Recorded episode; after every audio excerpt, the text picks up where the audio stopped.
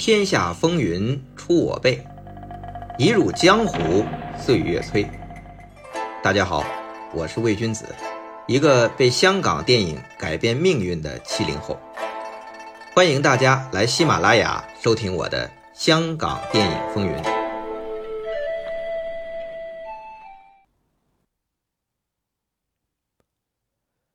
书接前文，前面讲到了香港电影这些武行的日常生活的一些故事。平时是五光十色、红尘百态，但一到片场，身怀绝技的龙虎武士们就会用自己的好身手绽放他们的光彩。按说这拍电影是一个很现代的职业。但总觉得这龙虎武士和杀手、保镖一样，要用自己的身手，甚至用命换钱，感觉很古老啊！而且龙虎武师大部分出自梨园行和武馆，人和人的关系也是很传统的那种，师徒加班，跟着大哥混饭吃，这根本就是一个来自。底层跑江湖的艺人世界，但是这里面也孕育了刘家良、洪金宝、袁和平这些被影评人称为不自觉的艺术家。怎么说呢？当他们从龙虎舞狮升级为武术指导，又成为动作片的导演的时候，哎。他们开始不自觉地把流传于劳苦大众间、没有受中产阶级甚至精英教育扭曲或转化的文化感性，一一的活现在他们那种不自觉的作者电影中。这就是不自觉的艺术家。我们后面啊，就慢慢将他们是怎么啊。这样不自觉的过程中，一点点的，我们 要讲清楚，还是得从洪金宝讲起啊。他，我们前面讲了好多了。一九七零年之前啊，十八岁就当上了武术指导，但是要一九七七年才能升任导演，凭借三德和尚与春米六一战成名。这期间，他能够一路过关斩将。成为七十年代刘师傅以下武术指导第一人，还真是需要感谢几个人啊。第一个当然就是韩英杰。如果不是韩英杰器重洪金宝，让他迅速上位，成为武术指导，给他了很多实践的机会。当然啊。咱们这说这个师傅领进门，修行在个人，还是需要洪金宝自己磨练和领悟。但是如果没有韩英杰给这机会器重他，这洪金宝后边发展没有这么快。除了带洪金宝入行啊，将他提拔为武术指导，韩英杰还有两个重要作用。其一是在邹文怀、何冠昌离开邵氏成立嘉禾的初期。韩英杰带着洪金宝是帮嘉禾拍戏的，洪金宝甚至成为嘉禾签约的武术指导，从此他是和嘉禾绑定的，这个对洪金宝的未来发展是起到非常重要的作用。其二，就是因为韩英杰、洪金宝得以和胡金铨合作《侠女》，对自己的电影修养起到了很大的提升。这胡金铨啊，应该是洪金宝要第二个感谢的人。那前面我们也讲过，这洪金宝与胡金铨啊早就认识。香港本来圈子就不大，那京剧圈更小啊。这胡金铨啊，本来就是于占元师傅戏校的理事，看着洪金宝长大。但如果说到真正具体的合作啊，还是要。作为领班的武术指导说了算，你像韩英杰啊，和胡金铨是老搭档，从大醉侠、龙门客栈一直到侠女。那拍摄侠女期间啊，这洪金宝不仅作为龙虎武师跟随韩英杰，而且还在片中演出了角色，就是经典的竹林大战中担任韩英杰饰演的徐显纯身边的两个锦衣卫之一。据洪金宝回忆啊，胡金铨算是他们的世叔嘛，胡叔叔对他们特别好，晚上叫他们这些小孩啊，在家里吃饭啊。在胡导演眼中呢，洪金宝再怎么胖怎么高大也是小孩不是？他们一聊可以聊到半夜。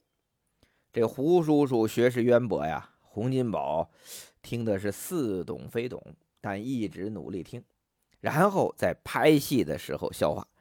肯定是有所帮助啊！这胡金铨也十分喜欢洪金宝。等到拍《迎春阁之风波》和《忠烈图》的时候，这洪金宝就顶替了韩英杰担任武术指导，为胡金铨连拍了两部。给胡金铨做武指和之前给罗维啊、何梦华呀这些导演不一样。洪金宝回忆说：“说这罗维。”何梦华呀，他们大部分时间都是交给我们武术指导来做的，但胡金铨啊，就一定在现场，他要跟武术指导一起，甚至是胡导演自己来设计招式，而洪金宝则帮他走位。那等了解胡导演要什么了啊，那就是他洪金宝走位给胡金铨看了。这个说到这里啊，在。我得提一句，在九月中旬的时候，北京国际电影节正好展映啊胡金铨导演的《忠烈图》啊，我去看了，因为是香港电影资料馆提供的数码修复版，在影院看啊，这感觉还是不一样，可以很专注的看一些细节。和《迎春阁风波》一样，这《忠烈图》啊也是技术流。前半段，胡金铨拍于大有排兵布阵啊，用围棋啊布阵，用笛声啊辨认敌人，进退都很有章法，确实拍的好看。那后半段就变成了智取威虎山啊，孤身闯倭寇大本营，比拼各路武功，最后就是决战。婉儿剪辑和摄影都很有想法，在那个年代还是非常厉害的，还是非常彰显胡金铨。拍这种武侠啊，甚至功夫拳脚类型片的功力的。那这部戏啊，这《忠烈图》啊，在大银幕重看啊，我觉得作为咱们这个喜欢香港电影的发烧友来讲，最有意思的是看什么呢？是看韩英杰、洪金宝那一脉的龙虎武师大集合。怎么讲呢？嗨，全是熟人。开场偷袭的日本浪人袁奎。被抓的那小倭寇，哎，哇哇哇说话不说不懂这个中国话的是董伟，带白鹰徐峰上岛的倭寇是陈会义啊，和白鹰岛上第一个比试的就袁彪，那三大当家啊是谁呀？韩英杰、袁小田、周小来啊，三位老一辈的啊武术指导龙虎武士。等一看这袁彪输了啊，这袁小田就看了一眼袁华，说话了，袁华。你也去比试一下，呵，他真的叫袁华，这台词和字幕都是原话，直接把演员的真实姓名搬上去了。最后的倭寇大 boss 洪金宝，小 boss 火星。这洪金宝啊，作为大 boss 啊，涂着一脸的这个白粉啊，演日本浪人，和袁小田、韩英杰往那一站，说实话是真是太显年轻了啊！你说当时这。洪金宝才二十三岁，韩英杰、袁小田都五六十岁了啊，都得听洪金宝的啊。这这这洪金宝那粉抹的可够白的，戏里戏外啊都反映这龙虎武士的传承。因为这韩英杰拍完《忠烈图》之后，基本半退休状态了，后面可就看三毛洪金宝的了。洪金宝与胡金铨关系一直好。到胡金铨最后一部作品《画皮之阴阳法王》啊，也是洪金宝跨道主演。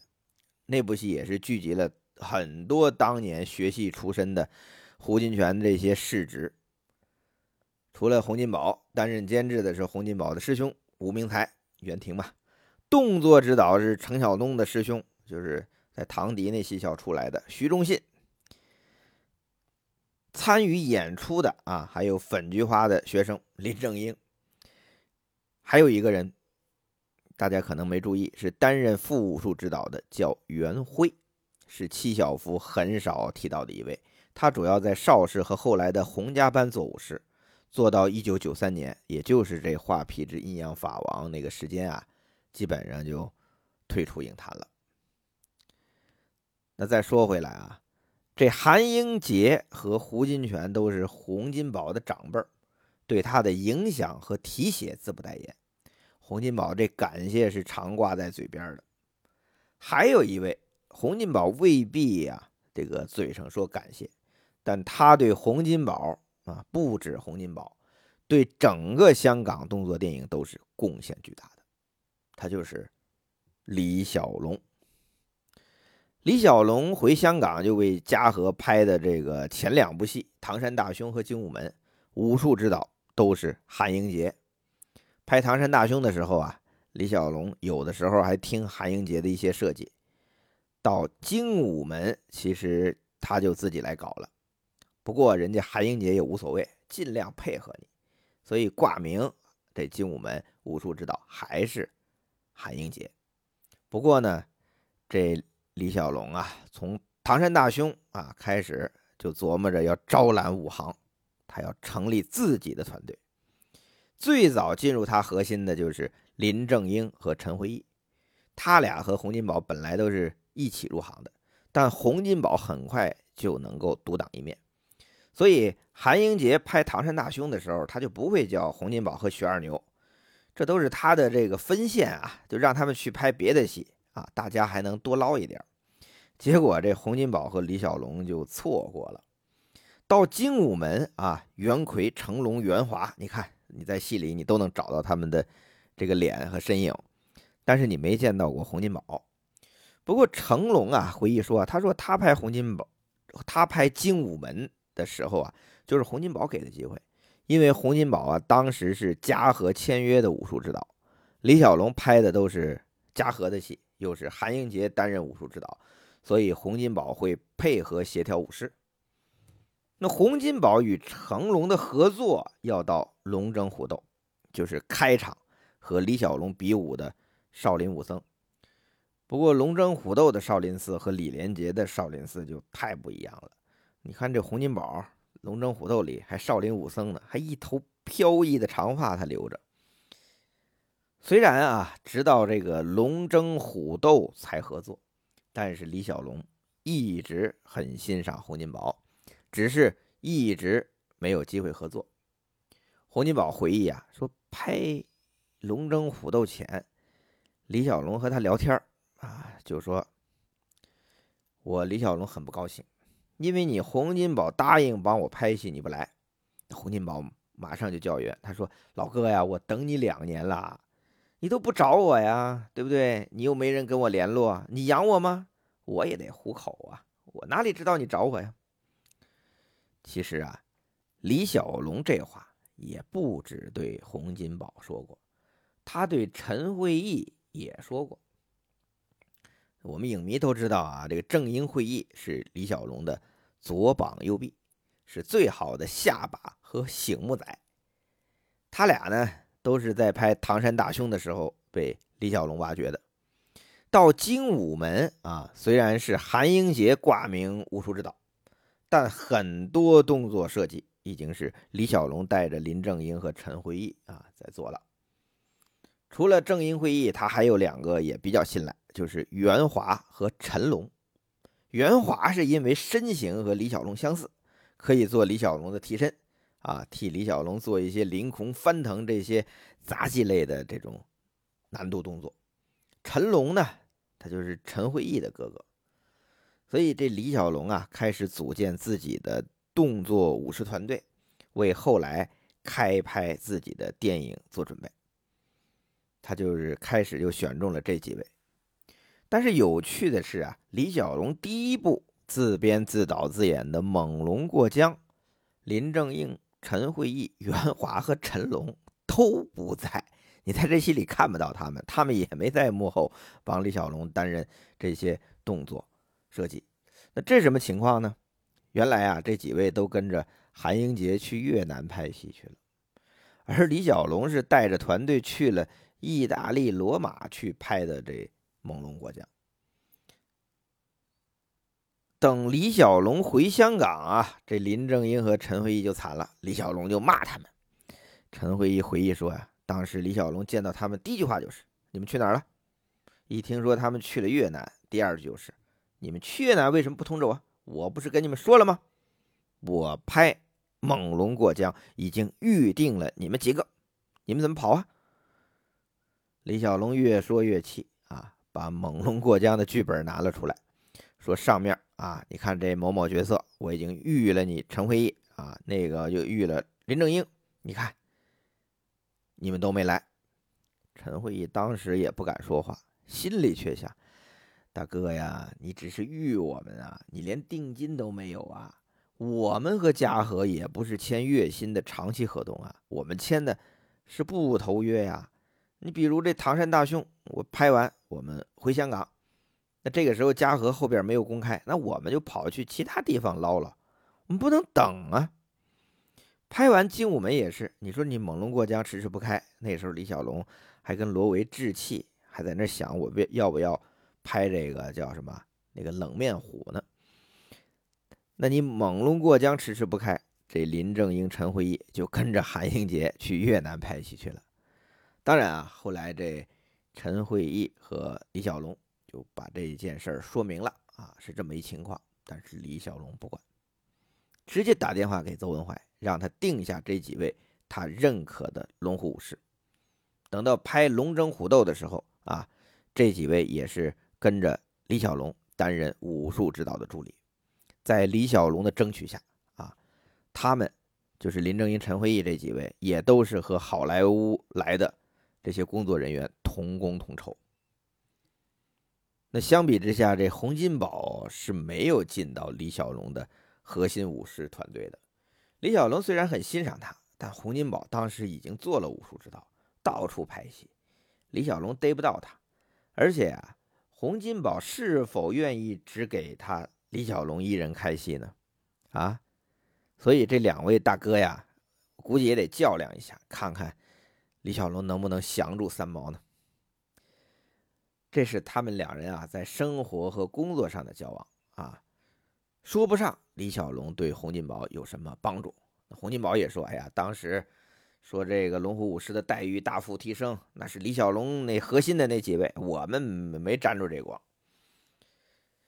虽然李小龙对洪金宝没有什么实质上的帮助，但是在电影理念上，李小龙对洪金宝的影响帮助就太大。太多了。据成龙回忆啊，说《唐山大兄》上映的时候，他和洪金宝、元彪一起去看，根本买不到票，影院外面全是人，大家为了一张电影票已经等了好几个小时。不过这难不到成龙、洪金宝这批龙虎武师啊，他们用自己的身手啊，啊，潜入电影院，没用票就看了这部《唐山大兄》。看完之后，洪金宝特别兴奋，说：“这是真正的打斗，是真正的英雄，这会是一个巨大变化的开始。”可是成龙和元彪啊，当时也就觉得《唐山大兄》很好看，对洪金宝这个话呀，就不太以为然。毕竟这两个小师弟当时还只是龙虎武师，你这眼界段位都不够。洪金宝是已经是武术指导了啊，人家那境界远远超过这两位师弟。他知道李小龙的横空出世对动作电影的影响有多大。李小龙追求真实的实战风格，影响了洪金宝后面一批人啊。洪金宝后来还自导自演了一部叫做《肥龙过江》啊，致敬李小龙。这部戏非常有意思。有兴趣的朋友可以找来看一下，副导演还是曾志伟呢。里边梁小雄啊，就梁小龙的弟弟，现在是香港动作特技演员工会的副会长，他在里边演李小龙，演的应该说是学的吧，还挺像的。啊，再说回来，那除了韩英杰、胡金铨、李小龙，还有谁对洪金宝有影响并帮助很大呢？洪金宝还提到过郑昌和导演。那郑昌和啊是韩国名导演，六十年代末啊被邵氏请到香港拍戏，以天下第一拳帮邵氏打开美国市场。随后他又被嘉禾挖走，给嘉禾拍了《黑夜怪客》《黄飞鸿少林拳》和《燕哭神探》。武术指导都是洪金宝。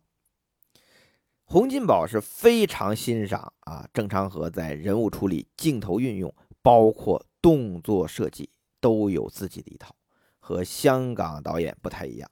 那洪金宝是从中偷师很多。那说了这么多，还差一位，这位可是洪金宝从影路上非常非常关键的人物。仅次于，我觉得应该是于占元师傅。谁呢？就是拜，就是洪金宝拜了干爹的导演黄峰。黄峰我们前面提过啊，他是从邵氏跟邹文怀啊到嘉禾，成为嘉禾的充军导演啊，经常去外部，主要是韩国、泰国、马来西亚拍戏，主要是拍动作片。当然说他是充军导演，那是一个戏称，主要是他不在香港，总在外边拍啊，并不是说他不受重视。那黄蜂拍的这些动作戏啊，基本都是洪金宝担任武术指导。黄蜂特别看重洪金宝，认为这小孩这三毛啊，虽然是梨园出身，没读过什么书，但是非常的聪明，懂得吸收学习，将来必成大器。认了洪金宝当干儿子以后，更是心底无私，一心为三毛着想。三毛啊，就是洪金宝的外号。我当影迷都知道他的外号啊，别一提三毛，大家想那女作家去啊。那这个时候呢，正好刘家良在邵氏方逸华力捧之下，从武术指导升任导演。那黄峰啊，就和洪金宝说：“你呀，一定要做导演，才会有更大的创作空间。”在此之前，洪金宝哪想过要做导演啊？那年头，当导演太难了，你不熬个十年八年，根本不敢想。那导演多大气派呀！抽着雪茄，导演椅旁边站着一堆人，那都是张彻呀、李汉祥啊，对吧？胡金铨呐、罗维呀，对吧？楚原算随和的，黄峰导演虽然号称充军导演，那也是非常威严啊。对吧？年轻一点的桂志红，对吧？算是年轻的啊。鲍学礼、吴马算是年轻的，但是都是熬了好多年呢。而且武术指导转做导演，也没有多少啊。洪金宝之前就有个刘家良，刘家良之前有个关正良，那关正良他是不成功嘛。洪金宝，你想做武术指导升导演的时候。才二十五岁，刘家良啊，从武术指导做导演的时候，一九七五年已经四十多岁了，而且武师行的大佬啊，唐家那是北海街十九号的头都没做武术指导呢。你洪金宝凭什么呀？凭什么呀？凭的是时势造英雄。要知二十五岁的洪金宝如何在邵氏嘉禾大战期间寻得机会从武术指导升做导演，我们下回分解。